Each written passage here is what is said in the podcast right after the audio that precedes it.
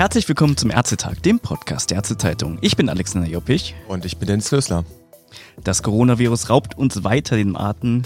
Dennis, wir versuchen ja mal ein bisschen bei den Fakten zu bleiben. Trotzdem haben Ärzte ja ein konkretes Problem. Was machen die denn, wenn ein Infizierter oder auch nur ein Verdachtsfall sich bei Ihnen meldet, dann sollen Sie auf gar keinen Fall in die Praxis kommen. Jetzt gibt es eine Lösung, die könnte heißen Fahrdienste und Testzentren. Was ist denn die Idee dahinter?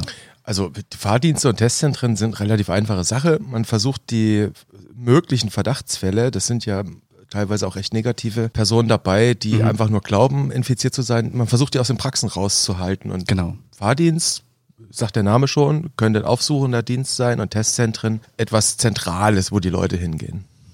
Jetzt sehen wir, manche Regionen sind sehr gut vorbereitet oder haben sich schon sehr viel Gedanken drüber gemacht, andere gar nicht. Wo ist es denn am besten gelöst? Ja, das, äh, ich, ich, weiß nicht, ob ich da unfair bin, wenn ich jetzt sage, wer es am besten macht. Also ich habe ein bisschen den Eindruck, dass Hamburg, es gibt ja durchaus immer Regionen, die etwas schneller sind mit gewissen Dingen. Hamburg ja. ist natürlich noch ein kleines Land, das ist ein Stadtstaat, die können das in der kleinen Fläche relativ einfach lösen. Ich mhm. glaube, die haben das relativ rasch gut organisiert, die haben einen Fahrdienst aufgelegt die organisieren das über den Bereitschaftsdienst und dort sollen Hausärzte, die einen Verdachtsfall haben ja. in der Praxis oder wenn einer anruft, und er könnte einer sein, sollen die Hausärzte selbst die 116, 117 anrufen und dann mhm. wird aus dem Bereitschaftsdienst ein Kollege dorthin geschickt zur Probenentnahme.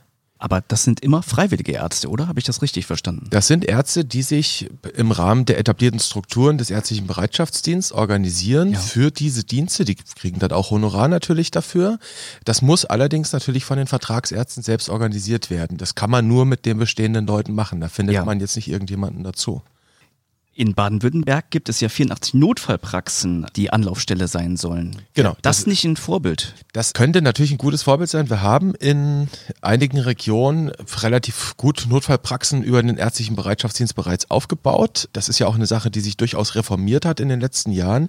Und in Baden-Württemberg, das war die Meldung, die heute reinkam, soll es jetzt so sein, dass die Notfallpraxen der KV quasi zentrale Anlaufstelle werden sollen. Also ja. Hausärzte könnten dann Patienten dahin verweisen und sagen, nein, du musst musst nicht zu mir kommen, das gehst du mal dort und dorthin. Und auch dort wiederum müssten diese Praxen dann wie schon ohnehin im ärztlichen Bereitschaftsdienst durch die Vertragsärzte selbst besetzt werden. Mhm. Jetzt haben wir ja ein weiteres Problem, an dem das Ganze scheitern könnte, ein ganz einfaches. Was brauchen denn die Fahrdienste oder Testzentren? Ich meine, Schutzkleidung ist im Moment Mangelware. Scheitert es daran vielleicht?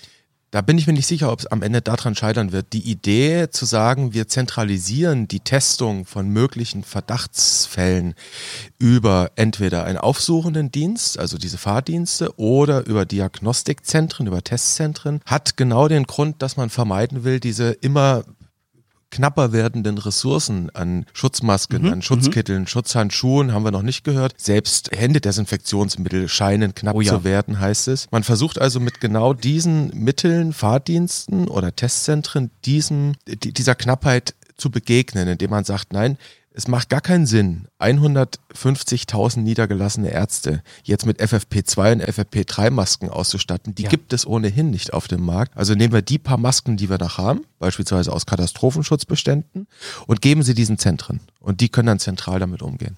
Genau, da müssen Ärzte auch aufpassen. Wir haben heute gehört, jetzt gibt schon die ersten Fake-Shops, die auf Hygieneartikel und, und Masken anbieten, die gar nicht dafür geeignet sind, oder? Ja, das ist natürlich das Problem in so einer Krisensituation, wenn die Leute auch alle ein bisschen ich sag mal mit Verlaub, nicht immer rational handeln, sondern vielleicht auch mhm. zur Irrationalität neigen. Man könnte auch sagen, durchdrehen.